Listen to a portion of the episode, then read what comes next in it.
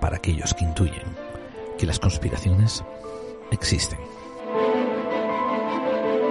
Hola amigos de Clave 45. A continuación vamos a poner una reposición que hemos preparado para la entretemporada mientras estamos preparándonos la temporada séptima y la octava. Os pedimos que os suscribáis en vuestra plataforma favorita de podcast, tanto como sea Spotify, como sea Apple iTunes o iVoox. Nosotros volveremos en el 2023, en la primavera, con una temporada nueva, con temas nuevos, con temas frescos que estamos ahora mismo preparando. Y entre ahora y ese momento en que salgamos otra vez a la parrilla con materiales nuevos, pues eh, iremos poniendo más o menos tres reposiciones y un programa nuevo. Las reposiciones van a ser variadas, no van a ser todas de la última temporada, eh, van a ser de diferentes periodos. Y va a ser un programa que ha sido remasterizado y recortado. Así que también esperamos que os suene a nuevo. Os, os hago recordar que nos podéis seguir en Edenex, la mayor y la más grande radio de misterio en internet, que es en edenex.es. También salimos por ovniradio.com.ar, un saludo a nuestros amigos en Argentina, y radiocadenamadrid.com. También salimos en fmlarama.blogspot.com, que es la FM en 107.3 si nos queréis escribir, ahí está nuestro correo electrónico podclave45 arroba gmail.com. La página web es clave45.wordpress.com y nuestro Twitter es arroba la clave45. Y también podéis seguir a David Santiso en arroba santiso6969. Nuestro Facebook está en Facebook clave45 y podéis buscar por un grupo llamado Buscadores de Clave y pedir admisión ahí. Salimos en YouTube, iTunes, Spotify, etcétera, etcétera. Os aconsejamos también que escuchéis la actualidad que ponemos en nuestro nuevo programa hermano La Clave Roja. Es un programa diseñado para YouTube, así que buscarnos por el canal de Pites de Grau, suscribiros ahí. Eh, el programa también se emite por iVoox, así que si queréis buscar eh, la clave roja en iVoox, suscribiros ahí.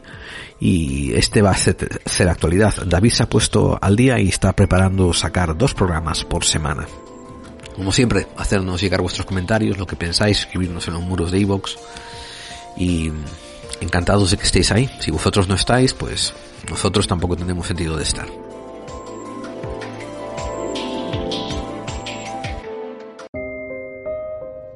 Emitimos 24 horas del misterio, 365 días al año para todo el mundo. Esto es Sedenex la radio del misterio. Síguenos desde www.edenex.es.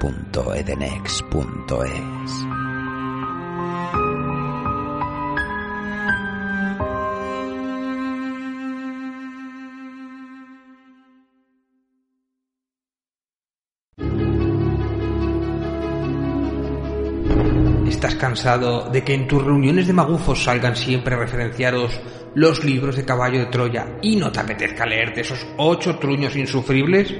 No te preocupes, David Santiso tiene la solución. Acaba de publicar bajo el sello de Guante Blanco Caballo de Cartón, un libro que parodia al libro que a su vez copió al libro de Urantia. Y ocurre más o menos lo mismo, pero sin las partes aburridas y en clave de parodia y sobre todo con un orondo matemático friki conspiranoico de protagonista que es capaz de ver los unos y ceros de esta Matrix en el tercer Red Bull de litro. Porque este libro, todas las conspiraciones existen. Bueno, todas, todas no. La de la Tierra plana es demasiado estúpida. Caballo de cartón, con prólogo de Oscar Fábrega. Pa' tu cuerpo moreno. Tus reuniones magufas ya no volverán a ser lo que eran.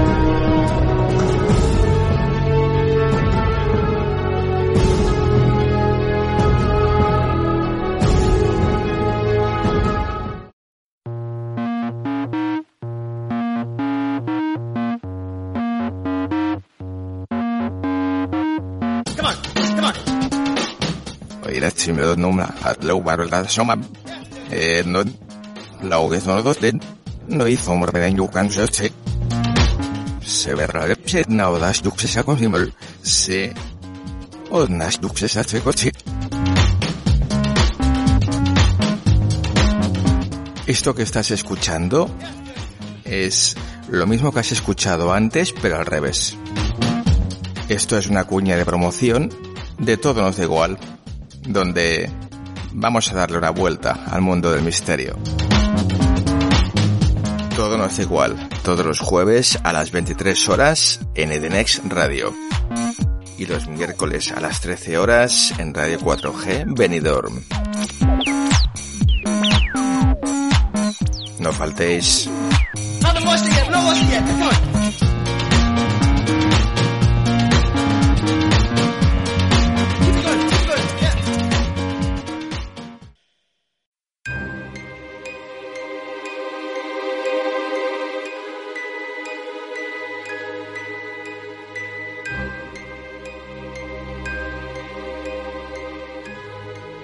Clave 45 tuvo una serie de monográficos que fueron secuenciales.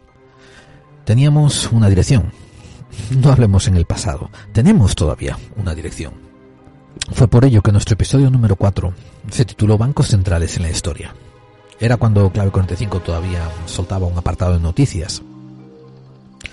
El siguiente episodio, el número 5, se tituló Conspiraciones a través de la historia. Y narramos unos cuantos casos de conspiraciones reales, constatables, que cualquiera puede buscar los datos y encontrar los detalles por ellos mismos haciendo una búsqueda rápida por Internet. Nuestros episodios 14 y 15 fueron de particular interés, la conspiración de la isla Jekyll y la conspiración para crear la Reserva Federal Americana, y en todo ello establecimos con todo lujo de detalles los precedentes a la historia que vamos a contar ahora. Queda constatado, pues, en esos episodios, que los grandes intereses capitalistas americanos eh, se juntan en la isla Jekyll, en la costa del estado de Georgia, realizando un viaje secreto en un tren privado, y durante unos días se reúnen en una mansión muy espaciosa, pero también muy secretiva, rodeadas por policías, bueno, perdón, no policías, por agentes, por guardas de seguridad armados, y se aseguran de que nadie, ningún periodista, ningún investigador tenga acceso a ellos ni a lo que allí hablan. Lo que transpiró allí, eventualmente, fue divulgado por algunos de los que incluso atendieron y escribieron memorias. ¿Qué ocurrió? Que se confabuló para pasar unas leyes que empezasen a dirigir al gobierno americano a instaurar la Reserva Federal como un banco privado que dirigiese la economía y que dirigiese la producción de moneda de la nueva nación. Esos banqueros de principios del siglo XX tenían nombres. Paul Warburg, W-A-R-B-U-R-G, los Loeb, L-O-E-B, los Schiff, S-C-H-I-F-F, los Aldrich, A-L-D-R-I-C-H, la banca Morgan. ¿Hace falta que deletre Morgan? Los Rockefeller, la banca de los Kuhn, K-U-H-N. Todos estos siguen un poco los designios de la casa Rothschild. Y a la vez que hicieron los patriarcas um, de los Rothschild, que fue casar a los hijos con diferentes figuras de gobierno o de banca europea, ese modelo se extrapola ahora a Estados Unidos. Por ejemplo, Paul Warburg se casa con Nina Loeb, de los Loeb. Felix Warburg se casa con Fidra Schiff. La hija de Nelson Aldrich se casa con John D. Rockefeller. Así pues, cuando se reúnen en la isla Jekyll, y les recomiendo una vez que vayan a ver, a escuchar ese podcast que tenemos a principios de la primera temporada, ahí alcanzarán todos los detalles, ya estaban los Vanderlip, los Morgans, los Warburgs, los Loeb y los Kuhn, todos ya encamados. Y estoy hablando en un sentido literal. Obviamente no me refiero a los, a los patriarcas que acudieron a esta reunión en la isla Jekyll, obviamente me estoy refiriendo a los hijos, a las extensiones. Las familias se habían empezado a entrelazar para compartir el poder económico. Repito, nada de esto que estoy diciendo aquí es teoría. Todo es constatable. Los que se reunieron en la isla Jekyll usaron dos artífices. Uno, usaron dos momentos en la historia para llevar a cabo sus planes.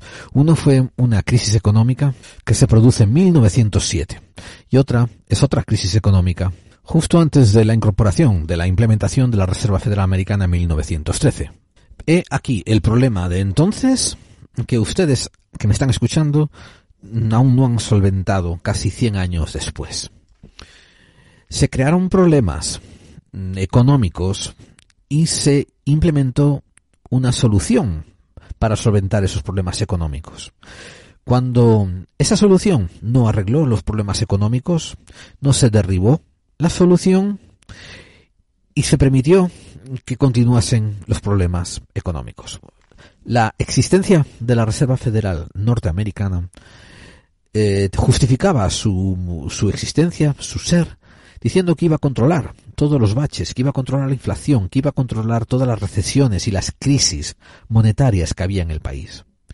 Y no controló nada. Al contrario, si quieres hacer un argumento, aún la peor estaba por venir en 1929.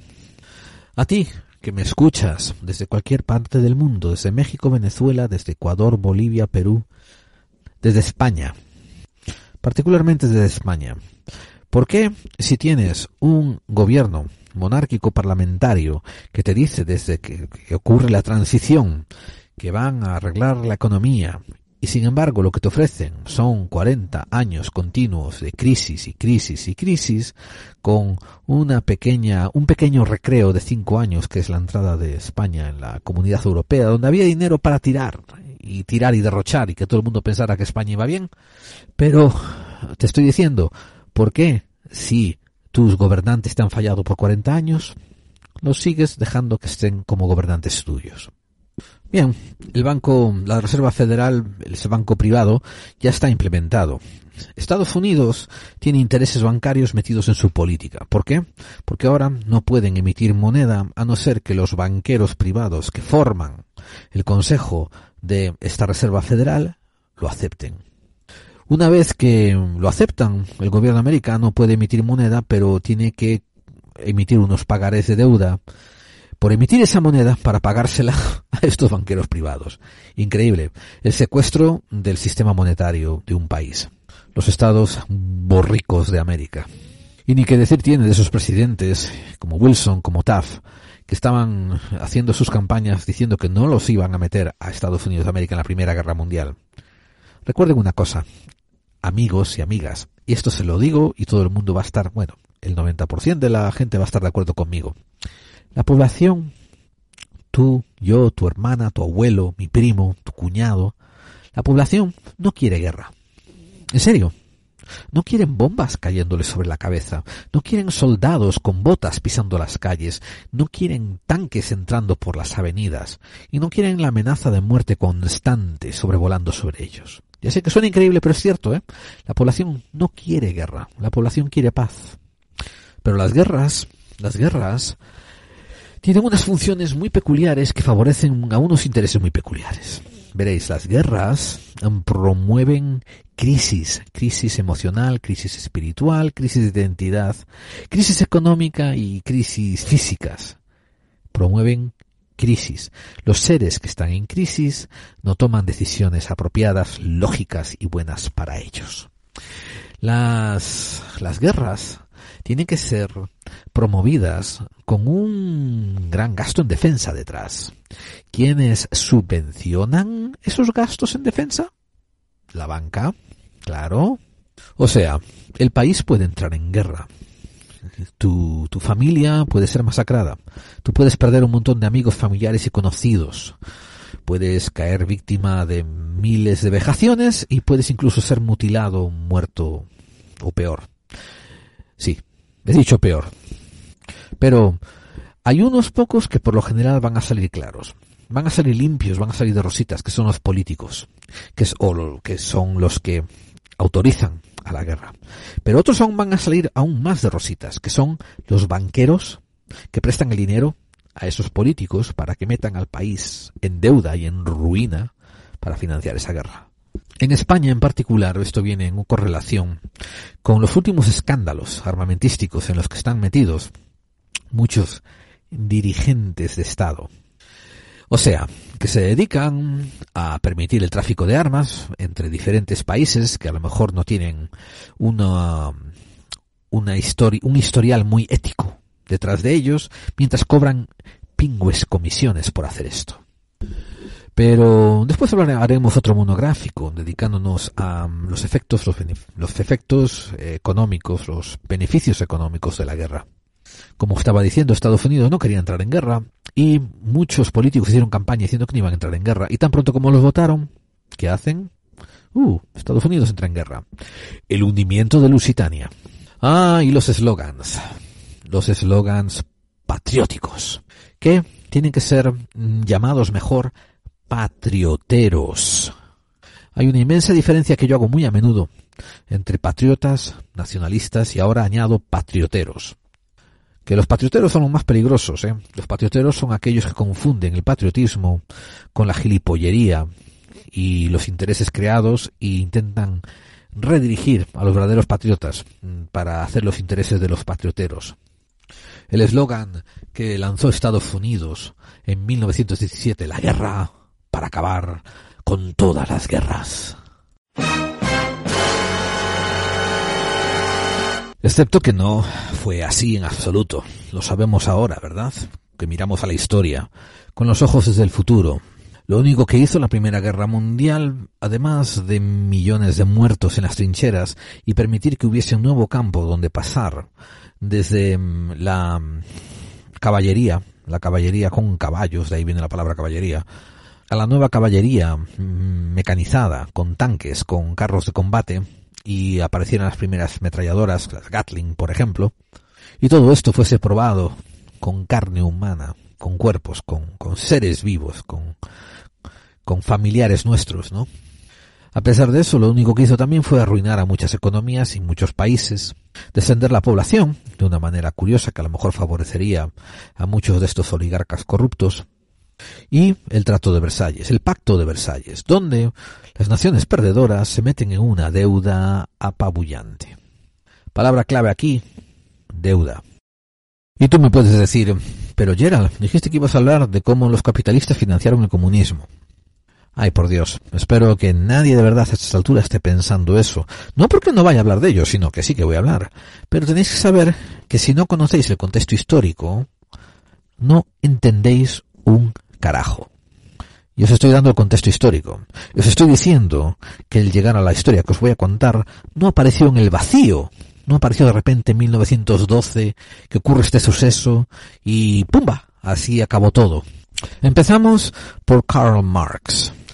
Karl Marx, ese adalid del comunismo, cuando la gente analiza un poco más toda su obra y toda su su filosofía, nos damos cuenta que pivota, que gira en, torno a una dialéctica hegeliana, de Hegel.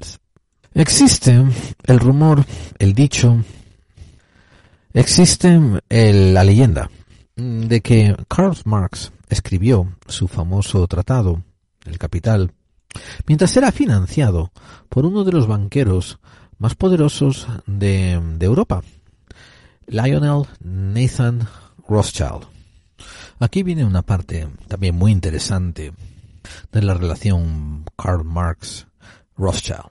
Existen varios divulgadores que han comentado que Karl Marx fue financiado por el Rothschild y que los cheques que subvencionaron su vida y la publicación de la obra El Capital pueden ser vistos en el Museo Británico. Yo mismo, antes de grabar este podcast, hice una rápida búsqueda por esta información bajo la connotación, eh, primero, de cuánta gente divulgaba esto de los cheques Rothschild firmados hacia Karl Marx. Y había una cantidad ingente, como digo, una cantidad ingente de divulgadores diciéndolo. Después hice una búsqueda por las imágenes de los cheques. No hay ni una. Así que después hice una búsqueda por las fuentes. La primera que me, se me cruzó fue la del escritor, el escritor de conspiraciones barra conspiranoias, llamado William Sutton. W-I-L-L-I-A-M y el apellido es S-U-T-T-O-N. Este escritor tiene varios libros eh, publicados donde, de una manera muy peligrosa, mezcla muchas verdades con muchas mentiras. Perdón, con falsedades, con cosas que no son probadas y que él dice que son verdades.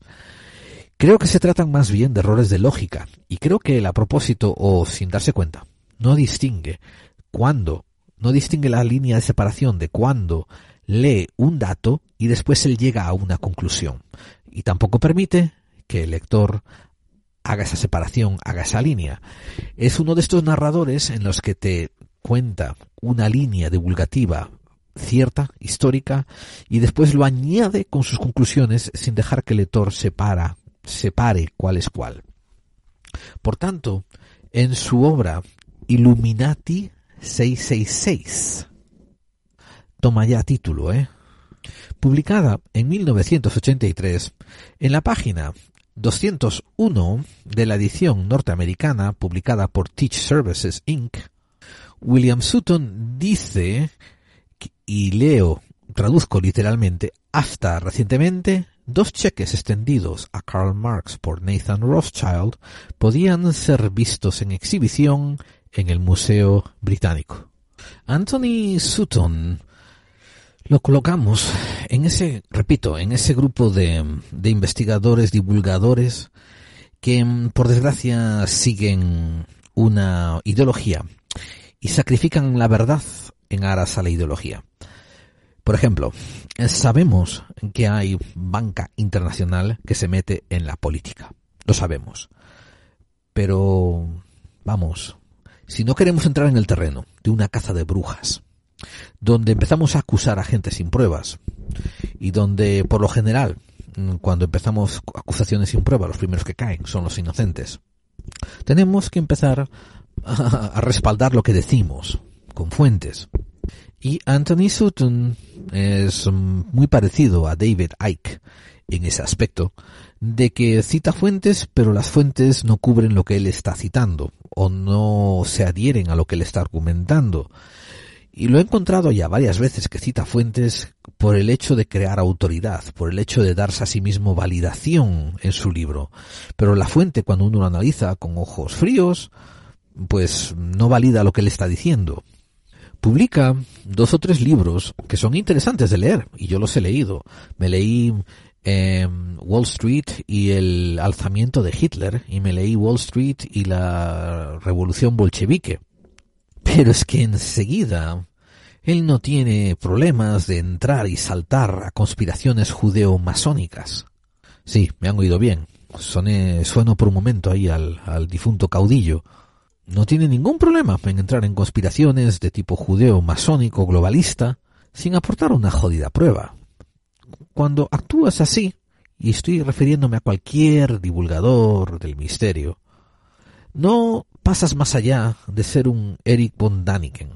O sea, un hotelero fantasioso que, hasta usurpa un poco de dinero para financiar sus viajes y publicar unos libros, que tienen unos datos interesantes, pero que están están salpicados de fantasías indisolubles que no son separables de los datos que otorga.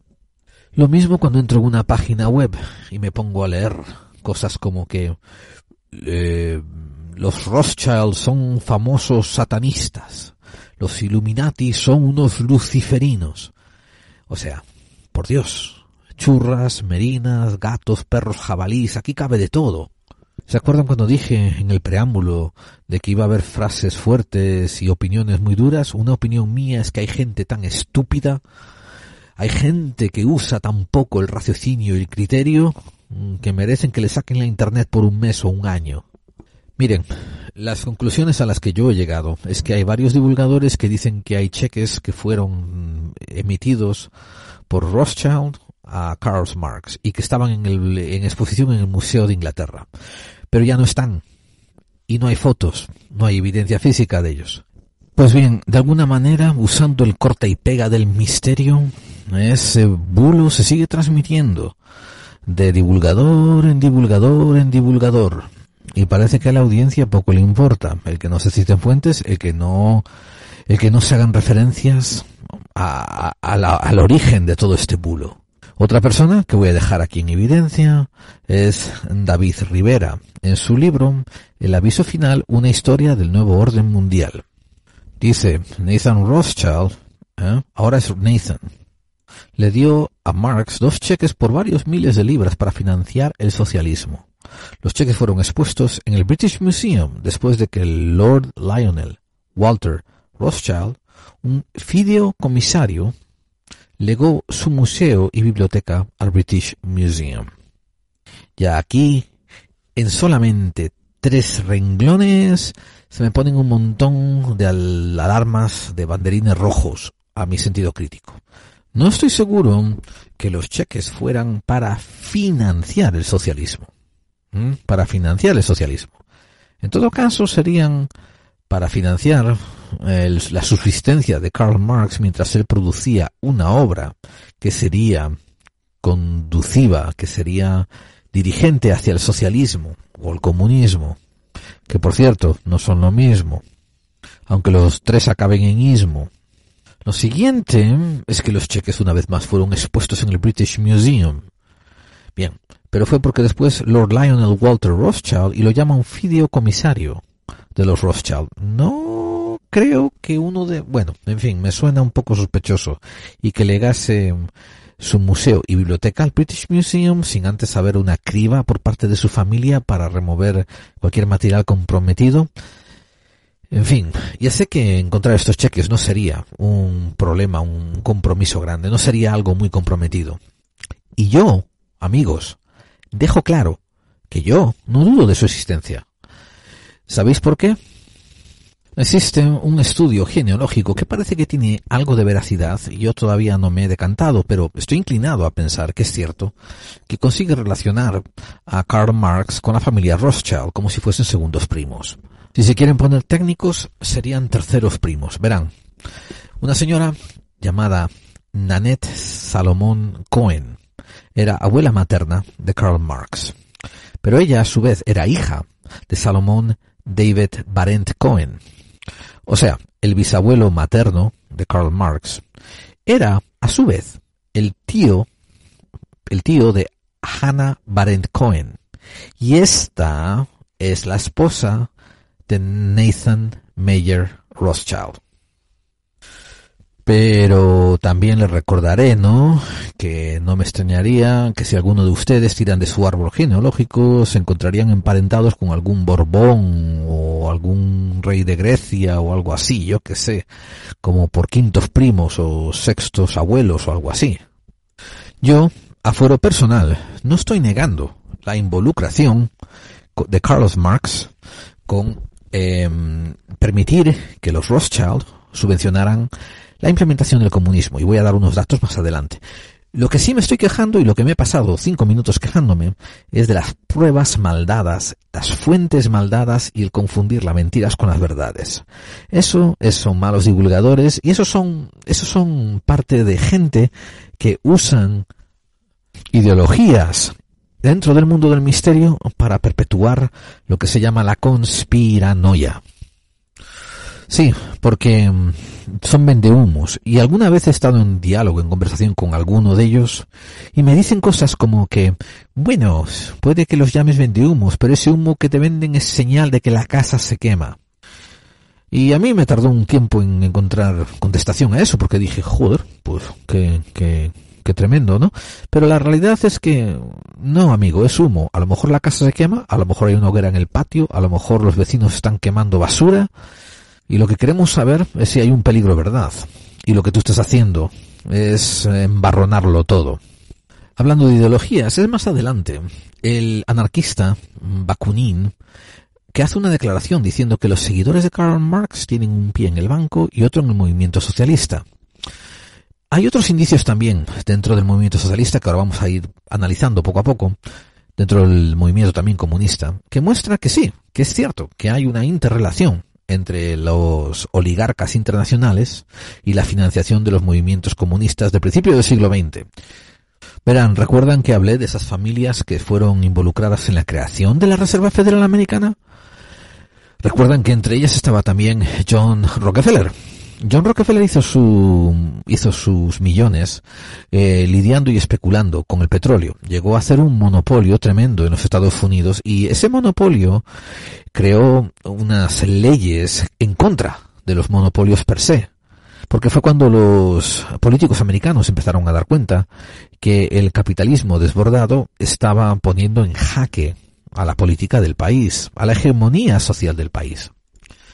Pues eh, sepan que John Rockefeller comisionó unos estudios petrolíferos en la parte rusa de Asia Central y se acercó al zar Nicolás II proponiéndole que le permitiese la concesión de explotar esos yacimientos petrolíferos a los cuales el zar Nicolás II se opuso.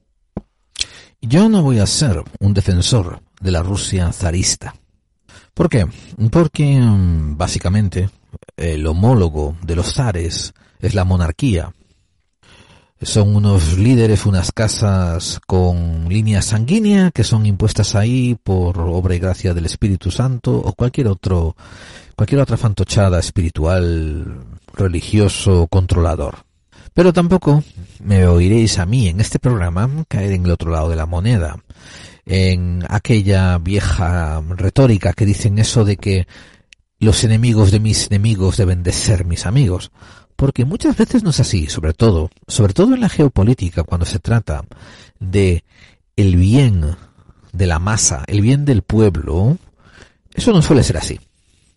Cuando se trata de oligarcas, de plutócratas, de chupatintas que están en el poder, de los famosos peps, tanto reyes como zares, como presidentes o como plutócratas, todos tienen la misma, el mismo objetivo, que es estar en el poder para sacarle y chuparle la sangre a ese pueblo. Y unos lo hacen a través del capitalismo, otros lo hacen a través del absolutismo, otros lo pueden hacer a través del comunismo.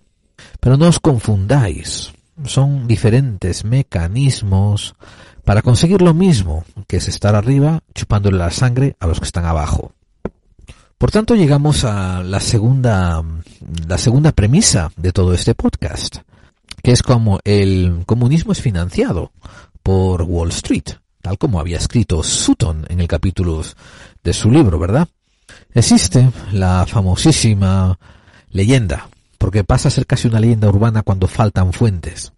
La famosísima leyenda de que Lenin viaja desde Suiza a Moscú, atravesando un continente en plena guerra mundial con 6 millones de dólares en metálico. Y todo ello metido en un maletín para financiar así la revolución. Si ustedes no sabían ese pedazo de la historia, búsquenlo porque es cierto, está ahí. Y ahora pasamos a hacer una relación de los hechos a la vez que entrelazando todo lo que hablamos que había ocurrido en 1910 con la visita a la isla Jekyll, eh, la implementación de la Reserva Federal en 1913, y todos los hechos posteriores quedan unidos aquí con un enlace, un broche muy bello. Los libros oficiales, los que uno aprende en la escuela de historia, te quieren vender la idea de que la revolución rusa ocurre en un vacío, que de repente los rusos están descontentos, que el pueblo ruso de la noche a la mañana, o que tras aguantar siglos de penuria, este es el día 1900, este es el año 1917 en que deciden que no van a aguantar más. Así son los libros de historia. Así son los libros de historia, sobre todo para los um, cursos primarios. Las cosas ocurren porque sí. No les busques explicación. Lo importante es que tal rey nació en tal año y que tal persona mató a tal otra persona en tal año y que tal guerra empezó en tal sitio y acabó en tal otro año y que murieron no sé cuántas personas. Esos libros de historia hacen las cosas más de poca importancia mm, tener la relevancia más grande. No podemos decir que son parte de la desinformación, pero se convierten en parte de la distracción. Yo argumento que en un libro de historia donde se hable de la edad media baja europea, lo más importante, para mí, no es que Rey rigió Inglaterra, Francia, Alemania o cualquiera de esos mm, países europeos de tal año a tal año. Yo argumento, sin lugar a dudas, sin excusas, sin pedir perdón, que lo que quiero saber es cómo los nobles perpetuaban su estancia en el poder, cómo el sistema le sacaba la vida a la gente, en qué se beneficiaban los ser los siervos en tener ese sistema. Claro, hoy en día te argumentan, te aducen que la manera de estudiar la historia tiene diferentes vertientes, tiene la, tiene la vertiente social, la vertiente sociopolítica, la vertiente económica, la vertiente religiosa. Pero en el mundo del siglo XXI no sirve de nada, en absolutamente de nada, seguir estudiando la historia como nos lo mandaron a estudiar a finales del siglo XX. Cuando llegas, como digo, a la revolución soviética, parece que de repente, un día determinado, la, la simiente estaba sembrada para que la gente se rebotara y sacase a los zares, y en el medio se aprovecharon los socialistas para imponer un sistema comunista.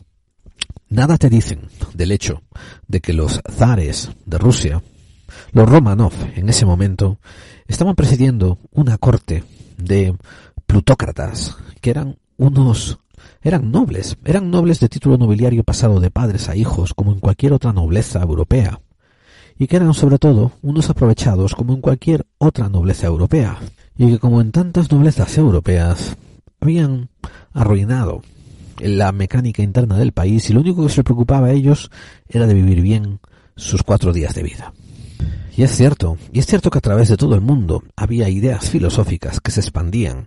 Es cierto que tanto en China como en otros países, la idea del comunismo o socialismo estaban expandiéndose, expandiéndose de manera muy, muy avanzada entre los años 1910 y los años 1920. Eso todo es cierto.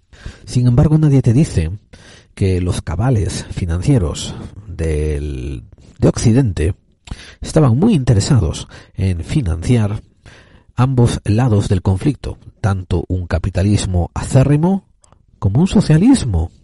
¿Por qué? Porque estos psicópatas en el poder no tienen patria, no tienen nacionalidad, no tienen Estado. Estos banqueros internacionales empezaron a ser internacionales antes de que existiese la globalización. La empresa Kuhn Loeb Company esta empresa que era formada por los banqueros Kunz y Lobs reciben una mención especial en el registro de la comunidad judía rusa, un periódico que se publica en Nueva York, donde se lee la empresa Kuhn Loeb Company sostuvo un préstamo de guerra japonés entre 1904 y 1905, haciendo así posible la victoria japonesa sobre Rusia. Jacob Schiff, que ya lo hemos mencionado antes, como parte de este entramado de casas que se casan para mantener el poder, entre ellos, financió a los enemigos de la Rusia autocrática y usó su influencia para mantener alejada a Rusia de los mercados financieros de los Estados Unidos. ¿Saben otra cosa que ocurre unos pocos años después? En 1916 se celebra en Nueva York el Congreso de Organizaciones Marxistas Rusas. Y en este congreso acuden diferentes representantes de muchos puntos del globo. Adivinen quiénes em, avalan, quiénes pagan por los, los gastos de esta de este ajuntamiento, de esta congregación. No fue nada menos que el banquero judío Jacob Schiff, otra vez. No fue el único. Asistieron también Felix Warburg, que hemos mencionado antes, Otto Kahn, Mortimer Schiff, y todos no solamente asisten y hacen actos de presencia y avalan con su presencia esta reunión de organizaciones marxistas rusas, no, sino que también hacen generosas donaciones. Mucha gente aduce que mm, la razón por la que estos banqueros, principalmente norteamericanos, pero tenemos que llamarlos occidentales, muchos residen en Inglaterra, otros en Francia, y la mayoría en, Estados Unidos. Pero la razón por la que estos banqueros acceden a mirar la opción de una revolución marxista como una buena alternativa al zarismo, muchos están aduciendo que es porque el zarismo era primordialmente antisemita. Una vez más viene la pregunta de qué viene primero, el huevo o la gallina. Quiero decir, ¿son los zares antisemitas porque simplemente le caen mal las narices largas de sus tíos judíos? Estoy hablando en plan broma, en plan sarcástico. ¿O acaso se vuelven antisemitas porque temen que los poderes judíos que manejan la banca puedan destronar su, su, su dinastía zarista. Porque, ¿qué ocurre en 1905 cuando Rusia está combatiendo contra Japón? La élite financiera que acabo de contar de los Kuhn, de los Loeb, de los Shift, todos ellos, eh, familias que eventualmente van a pasar a ser los principales accionistas de la Reserva Federal Americana, todos ellos forman una cabal para aislar diplomáticamente y económicamente a través de las influencias que ejerce la banca Kuhn Loeb y compañía eh, a Rusia. Y claro, te cortan el grifo de la financiación, pierdes la guerra. Pero a la banca, esta que estamos hablando, a estos psicópatas en el poder, no les importan las consecuencias aleatorias, las consecuencias secundarias. Por ejemplo, una vez que Japón consigue renovar todo su armamento, vencer a Rusia y establecerse como una poderosa potencia armamentística, inicia su famosa invasión de China, 1937 donde se convierten en unos depredadores a mansalva de todas las provincias chinas que atacan. Famoso es, en términos de historia americana, The Raping of Nanking, que se traduce por la violación del poblado de Nanking. Los que tengan curiosidad por un trozo sórdido de la historia, búsquenlo. N-A-N-K-I-N-G, la masacre de Nanking, y van a ver cómo los soldados japoneses entran en el pueblo de Nanking y masacran a civiles o combatientes desarmados en un número que todavía no se ha calculado bien, pero que se estima entre 40.000 y 300.000 individuos. Y no estamos hablando de heridos, estamos hablando de matados, masacrados, eh, gente desarmada, civiles masacrados, aunque sean el número bajo, aunque sean 40.000. 40.000 personas arrodilladas en el barro, delante de sus familias que les ponen una pistola en la nuca y les dan un tiro. O vete por el lado largo. 300.000 personas que una a una durante seis semanas van siendo arrodillados en el barro y o te exajan el cuello con un cuchillo de oreja a oreja y te dejan que te caigas desangrándote a borbotones, ahogándote en tu propia sangre, o te ponen un tiro en la nuca y caes fulminado inmediatamente, delante de tus padres, delante de tus hijos, y sabes que ellos van a ir después por no hablar de lo que fue considerada la mayor acción de violación sexual a mujeres cometidas en ningún acto de guerra del siglo XX. Los que tengáis sentidos morbosos, os aconsejo que leáis los detalles de todas estas em, violaciones en masa que hubo. Se estiman que entre un número de 20.000 y 40.000 mujeres fueron violadas, de las cuales una inmensa mayoría, un número no concertado, murieron a causa de las violaciones salvajes, porque no estamos hablando de que un soldado se la llevara a un cuarto y se la tirara. Estamos hablando de que niñas de 10, 12 años eran violadas en masa por un grupo de 12 soldados, 20 soldados, hasta que el último le tocaba violar un cadáver. Y lo hacía, y seguían, y pasaban a la siguiente. Familias enteras de mujeres, desde la abuela hasta la nieta, todas violadas por 40 y 50 soldados en línea, y a veces todos juntos. Lo que aún es más rechinante son las son los fotogramas y los y los films de John Gillespie McGee, un americano episcopal que estaba allí en Nanking durante la masacre y que consiguió tomar evidencias uh, fílmicas en film de todo esto acaecido. Esto es el producto de la financiación años atrás del ejército japonés y su renovación militar gracias a la banca internacional. Todo, todo, todo lo que ocurre en la historia del siglo XX en cuanto a acciones militares de guerra y violencia, todo, todo, todo puede ser trazado de una manera u otra a la intervención directa o indirecta de la banca internacional. Yo no estoy siendo alarmista, estoy compartiendo mis conclusiones con ustedes. Ahora que me he desviado por este pequeño cerro de Úbeda tan desagradable, en plena Primera Guerra Mundial, el revolucionario Lenin viaja a través de Europa en un tren. Este tren es fletado por los enemigos en ese momento acérrimos de los rusos, que son los alemanes. Y es fletado con la idea de que Lenin va a volver con sus revolucionarios, creo que eran un total de 30 personas en ese tren, a Rusia. Y desde ahí con su fuerza política, porque era conocido como un gran orador y como un gran socialista, representante del socialismo. Desde ahí, desde dentro de Rusia, combatir al, al, al fascismo del zarismo. Esto es todo según te lo pintaban las agencias exteriores. O sea, iban a sacar a eso que estaba mal con Rusia, que era el zarismo. Bien, en ese tren, donde viaja, como digo, con unos revolucionarios que principalmente eran alborotadores que habían sido contratados por Trotsky en Nueva York un año antes.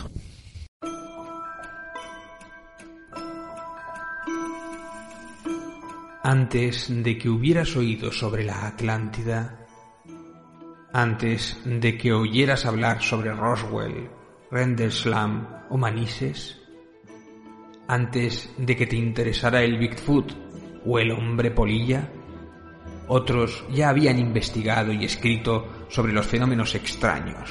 Los grandes como Jung, Vallée, Charles Force o John Keel, todos aportaron información que avanzó la investigación de lo fortiano y lo paranormal.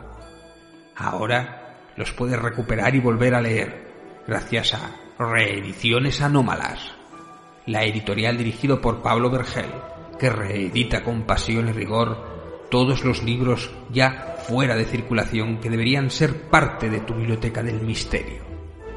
Operación Caballo de Troya, de John Keel.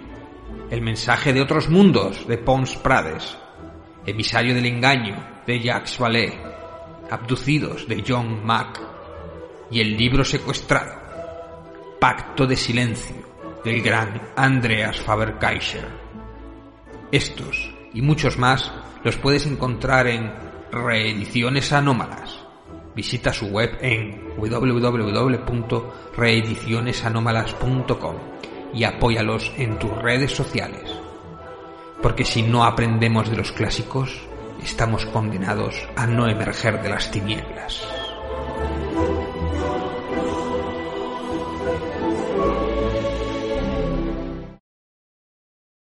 Ese tren sale de Suiza y dentro hay un maletín que contiene 6 millones de dólares en efectivo. 6 millones de dólares de 1917. ¿Qué otra cosa ocurre en 1917? Cuando estos revolucionarios aguerridos, tanto Lenin como Trotsky, están preparados para implementar la revolución contra los zaristas, ¿qué ocurre? Bueno, pues que en 1917 el zar Nicolás II abdica. De hecho, el 15 de marzo de 1917 abdica.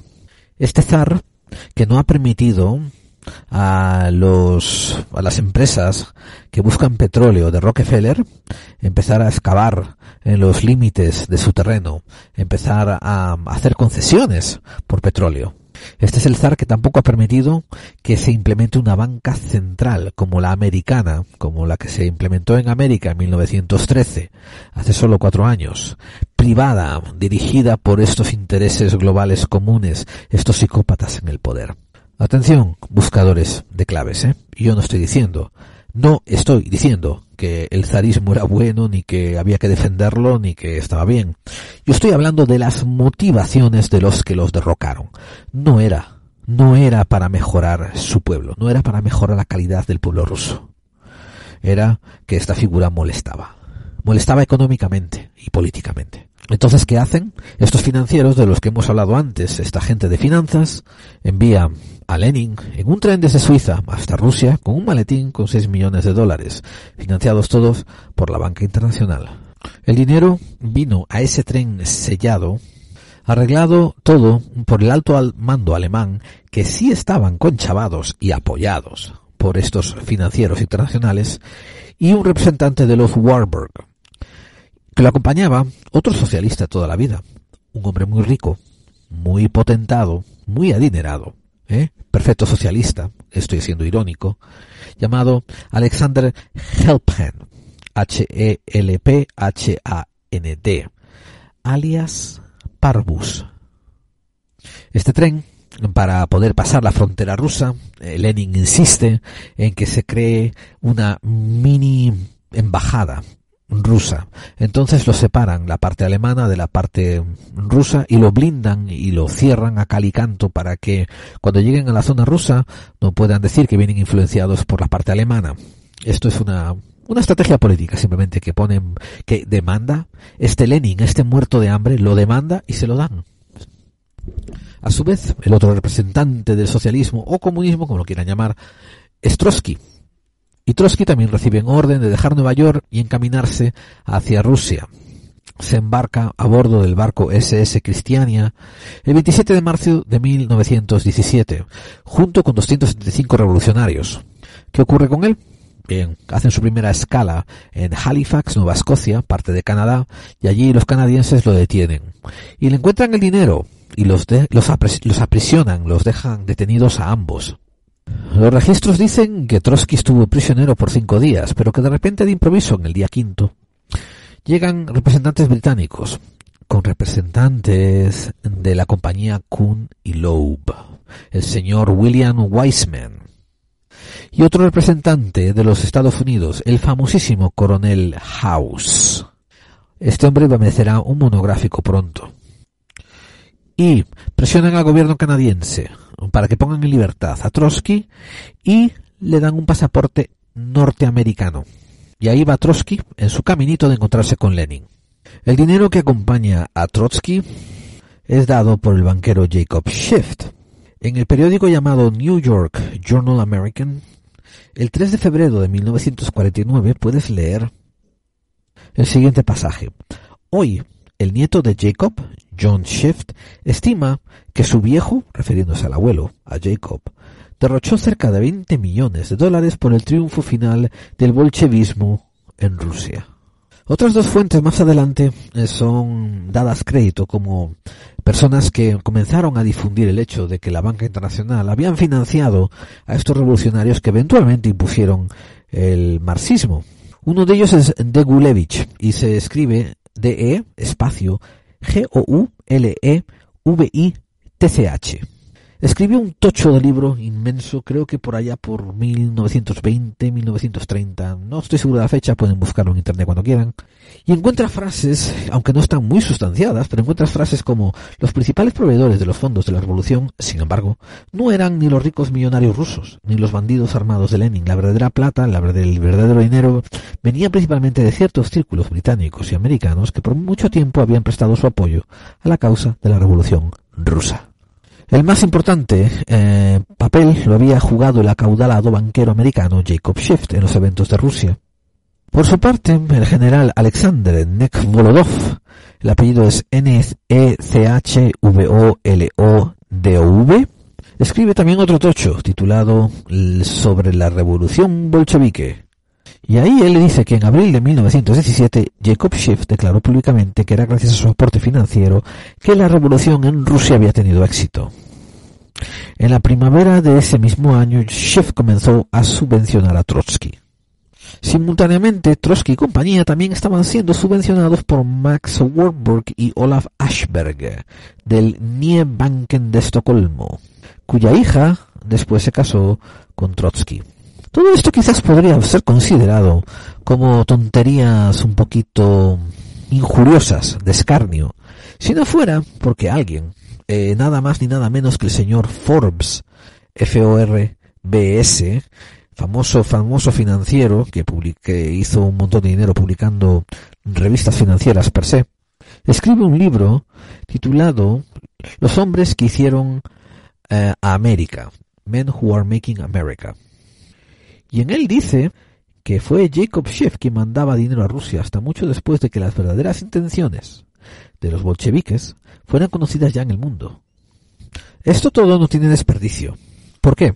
Porque mm, esto es lo mismo que pensar que España agarra y, y sufre una revolución y un cambio de plataforma total. Imagínense que de pasar a la monarquía parlamentaria pasa a, no sé, a eso, a un comunismo de Estado o yo qué sé, algo así, algo así bastante radical, ¿no? Y, pero solamente gracias a la acción de dos revolucionarios trabajando desde Sevilla o desde otra ciudad importante, digamos Toledo, Madrid, porque básicamente eso fue lo que ocurrió. Trotsky y Lenin llegan a Petrogrado y desde ahí empiezan a financiar la publicación de un montón de propaganda. Propaganda que llega a gente, llega aquí y llega allá. Y eso es lo que crea un caldo de cultivo para que el bolcheviquismo, el marxismo, el comunismo se instale en Rusia en los años venideros. Pero aunque Petrogrado era la capital de Rusia, tardaron años, tardaron años en expandir este ideario a todo el territorio. El otro dato importante a tener en cuenta era que los zaristas fueron los zaristas y quiero decir el grupo del zar, el linaje del zar fue masacrado o fue fue muerto y mucha gente le echa la culpa a los marxistas, a los revolucionarios, cuando en teoría, como digo, este ataque contra los zares ya había sido puesto en marcha probablemente por esta trama de la banca internacional. Recuerden que él fue quien había impedido eh, las petroleras y la Reserva Federal implementarse en Rusia, mientras que, como voy a explicar brevemente, los marxistas que vinieron después no tuvieron problemas con eso. La famosísima Standard Oil consigue su propósito y recibe las concesiones de explotación de petróleo en la Rusia occidental y consigue el señor Rockefeller, que es el, que es el dirigente de la Standard Oil, consigue la concesión también de unas plantas de depuración y purificación de petróleo que, que vamos, que trabajaban a muy bajo costo y producían muy alto rendimiento en los campos petrolíferos del Cáucaso. Años más tarde, eh, entre los años 60 y 70, se desclasifican informes del Departamento del Estado americano, en los cuales revelan con todo lujo de señales cómo la banca Kuhn Loeb financia los planes de recuperación, de recuperación financiera de los bolcheviques y la Rusia durante los primeros cinco años de revolución, desde 1917 hasta 1922. Una razón por la que me río yo a mandíbula batiente y a veces un poco a mandíbula callada. Cuando la gente dice, bueno, es que durante la Guerra Fría Rusia se arruinó. La razón por la que los americanos esto ganaron la carrera espacial bueno, no la razón, sino los, cuando los americanos ganan la carrera espacial, los rusos dejan de estar interesados en ir a la Luna porque ya habían ganado todo de prestigio y no había ningún otro prestigio que ganar en esa carrera.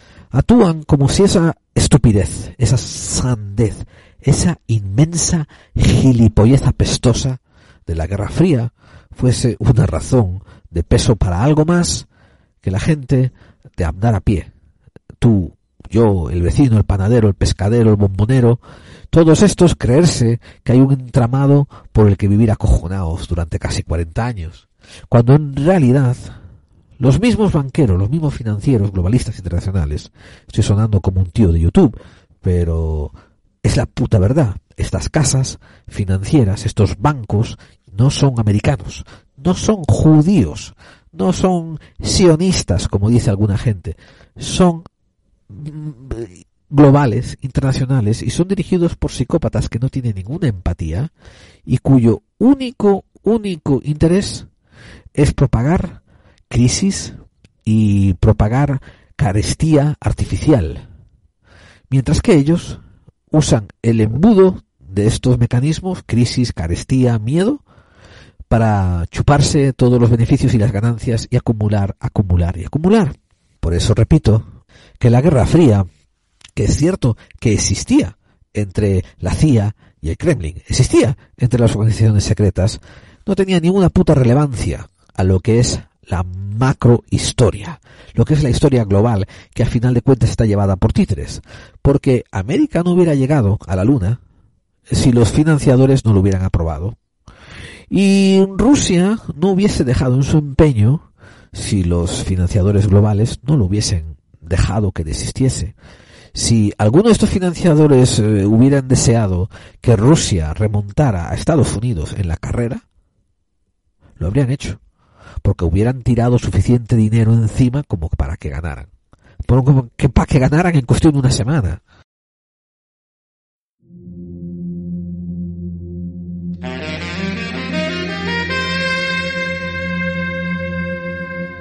Estás escuchando Clave 45. Clave 45. Clave 45. Clave 45. Porque las conspiraciones existen. Las conspiraciones existen. Las conspiraciones. Porque las conspiraciones existen. conspiraciones, porque las conspiraciones existen.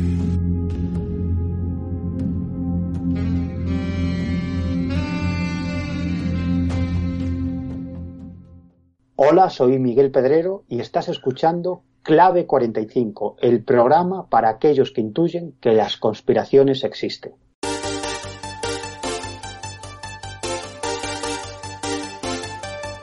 Desde lo paranormal hasta lo místico, desde lo desconocido hasta lo científico, ya estamos aquí y somos Hombres de Negro, todos los miércoles en exclusiva a las 11 de la noche en edenex.es y todos los jueves en.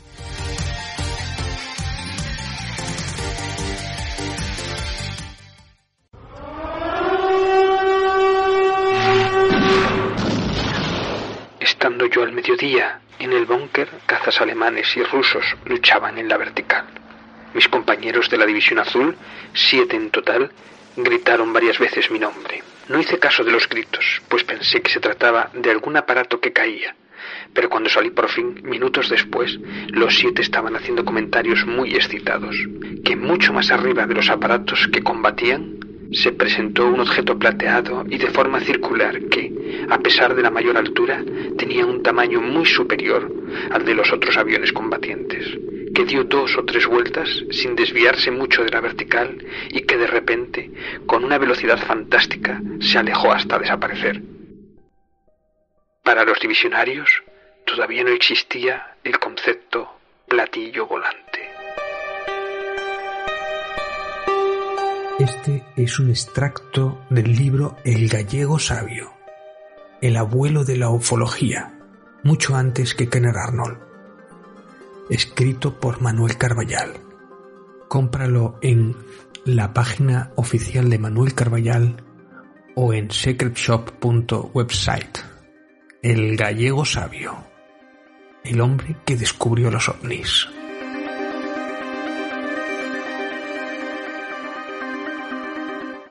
El dinero es un fin para ti y para mí que vivimos día a día pagando la hipoteca o el alquiler. Pero el dinero es solamente una herramienta de control para estos psicópatas en el poder, como puede ser la intimidación, la tortura, la amenaza de terrorismo, la amenaza de, de, de crisis, amenazas, amenazas. Son herramientas. Otra cosa que no se deben de olvidar es que tanto el comunismo, socialismo, capitalismo, ismo, ismo, ismo, son también herramientas, son herramientas o políticas o herramientas sociológicas para alcanzar un cierto nivel de vida. El hecho de que sean secuestradas y el hecho de que sean corrompidas, el hecho de que las lleven a un extremo donde pierdan todos sus valores, no deben de a la gente como ustedes y como yo, los buscadores de claves que quieren acercarse a la verdad, no debieran de de sacarle las cosas buenas. Una de las gilipolleces más asombrosamente atontadoras que hay, una de esas cosas donde uno piensa que se ha perdido todo vestigio de cerebro y la masa gris ha sido reemplazada por, por un melón cebollero o algo así, o algún tipo de vegetal, es cuando alguien te argumenta en contra de tus peticiones de mejora social, eso es comunismo. O los capitalistas nos van a comer, o, socialista, socialista, en fin, como si fuese un insulto. Los, la gente pensante, la gente de buen criterio y crítica, los menos, lo que solemos hacer es decir, esto es bueno del capitalismo y debiera ser usado. Esto es bueno del comunismo y debiera ser usado. Esto es bueno del socialismo y debiera ser usado la inmensa simpleza que hay detrás del plan maquiavélico malvado por parte de los psicópatas en el poder de agarrar toda una vertiente de pensamiento y poner una etiqueta y decir que lo que pertenezca a ese pensamiento, lo que pertenezca a ese movimiento, tiene que venir con todo lo que se le ha sido puesto la etiqueta, es una sandez, es una estupidez inmensa. Por ejemplo, el decir que la sanidad es algo muy importante y que no debiera ser privatizada y que debiera de ser gestionada de una manera de una manera eficiente desde un punto de vista público. Eso no te convierte en un comunista. Y tú a lo mejor te entiendes, yo al menos, yo por lo menos entiendo, que la economía de consumo, la economía en general, sí debiera de continuar siendo capitalista, o sea, con unos preceptos de que tienen que competir entre ellos y tienen que competir para así ofrecer los beneficios de esa competencia, de esa competitividad al, al pueblo. Pero el hecho de que tú aún así quieras, por ejemplo, una sanidad que sea subvencionadamente pública y que sea de alta calidad, no son exclusivas, no se tienen que excluir. Sin embargo, sin embargo, todos estos parásitos descerebrados políticos continúan vendiéndote esa idea. Y esto viene a divagación, esta pequeña también extrapolación, no, no, no es una completa pérdida de tiempo, viene para decirte de que ni el comunismo ni el capitalismo son lo que te quieren vender. Ni el socialismo, ni, ni el, vamos, ni el capitalismo son lo que te quieren vender. Ni la Rusia se fundaron por unos um, idealistas que con su esfuerzo, trabajo, sudor y sangre sacaron para adelante la idea de la Unión de Repúblicas Socialistas Soviéticas ni, ni tampoco todas las cosas dentro del capitalismo tienen que ser consideradas parte de la maldad y derrotadas, derrochadas, dejadas, echadas hacia la izquierda.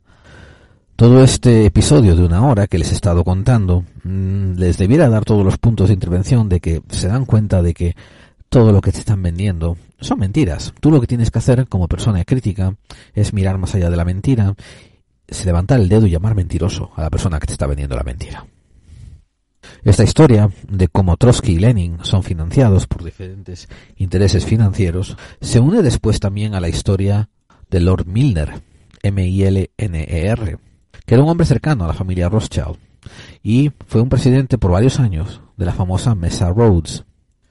Ven, ahora aquí tienen que enlazarse con el episodio 61, conozca a sus peps, Cecil Rhodes, donde ya habíamos hablado de la intervención, la relación que tenía Cecil Rhodes con Lord Rothschild, y donde habíamos hablado también de la intervención de Lord Milner apoyando a Cecil Rhodes. O sea, creo que las cosas van quedando un poquito claras. El político al que tú estás votando, lo más probable es que sea un comprado de mierda, que pertenecen a una coalición de comprados que el mismo mercader, el mismo psicópata en el poder banquero, ha puesto para que tú elijas entre cualquiera de sus mercaderías. Pero a final de cuentas, le estás comprando la basura que te está vendiendo ese psicópata en el poder.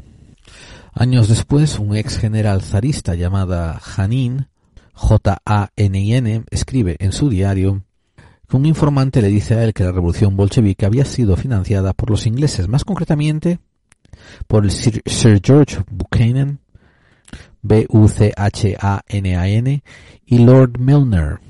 Ese informante le dice también que Petrogrado está lleno de agentes ingleses y que este informante le podía dar los números de las calles y los números de las casas donde están alojados esos agentes británicos trabajando para los intereses de los banqueros internacionales. El general ruso Alexander Nekvolodov, N-E-C-H-V-O-L-O-D-V, declara que la revolución de la primavera del 1917, Jacob Sheft comenzó a subvencionar a Trotsky y simultáneamente Trotsky y compañía estaban siendo subvencionados también por Max Warburg y Olaf Ashberg y el Knee Bank en Estocolmo. ¿Recuerdan lo que le acabo de decir antes? Pues también se dice que el último embajador de Estados Unidos, antes de estallar la revolución bolchevique, consigue que transfieran 120 millones de rublos, pero en oro, en oro, a la banca Kunlob. Amigos, esto está escrito, esto está pactado, eso está hecho. Ahora tienen que desconfiar de todas las motivaciones que hay detrás y tienen que intentar encontrar la verdad de ello. Ahora, que la banca internacional financia a los rusos y a los americanos, financia a los ingleses y a los japoneses, es cierto, porque la banca internacional, los títeres los que manejan a los títeres, los psicópatas en el poder, se alimentan de nuestra miseria. No estoy hablando en un sentido espiritual, no estoy hablando en un sentido metafórico, ni en un sentido de arcontes. Estoy hablando de que a ellos les conviene que haya marea revuelta para beneficio de pescadores. Así es que al final te explicas cómo David Rockefeller en 1964 se pasa las vacaciones de verano en la Unión Soviética invitado por el gobierno a veranear allá. Y ojo, no fue un año. Yo he buscado y él repitió esa experiencia de veraneos varias veces a través de la historia. Los últimos datos que les voy a dejar para cerrar este monográfico. En 1922 el Chase Manhattan Bank, que era un banco que era propiedad de los Warburg y los Rockefeller, hizo posible la creación de la Cámara de Comercio ruso-americana.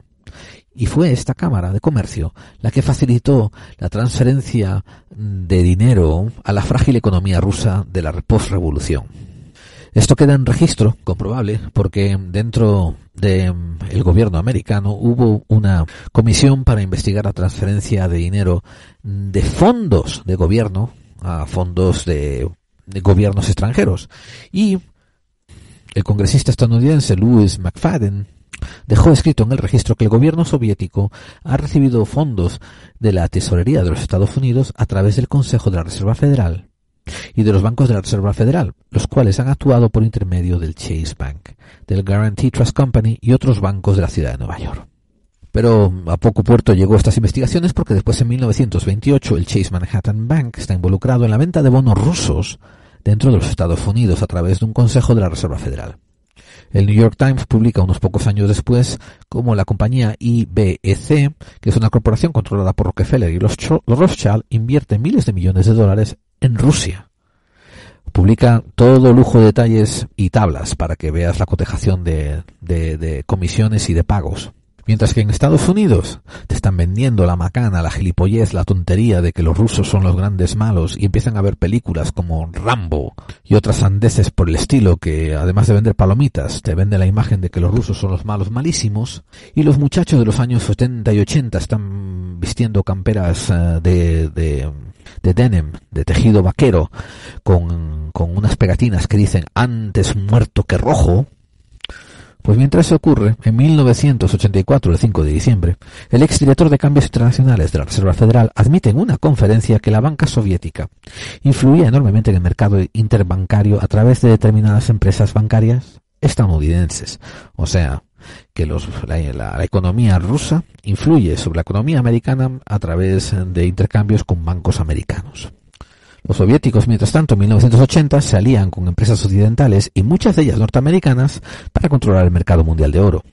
Más adelante se establecen abiertamente, se cotejan abiertamente las relaciones que hay entre el multimillonario, el supermillonario magnate Armand Hammer, H-A-M-M-E-R, y la familia Gore, sí, la del presidente que no llegó a presidente y que fue derrotado por el tonto de lava del Bush.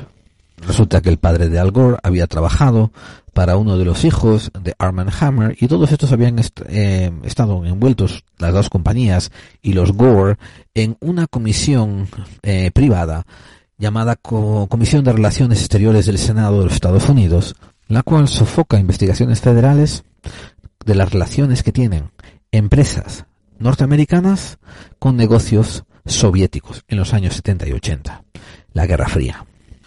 El New York Times publica una exclusiva, un exposé, donde dice que los grandes banqueros, y se refiere a los Warburg, a los Schiff, a todos estos que hemos estado hablando, exportan durante años productos considerados no estratégicos a la Unión de Repúblicas Socialistas Soviéticas.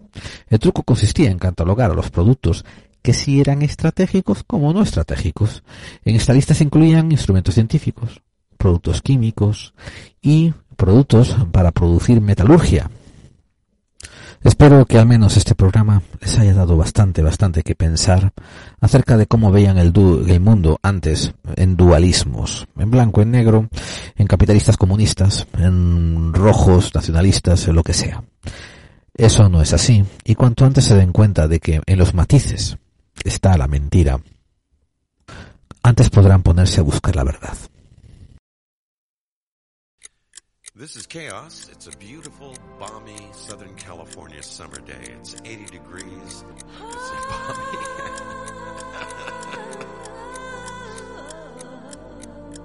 Estás escuchando Clave 45.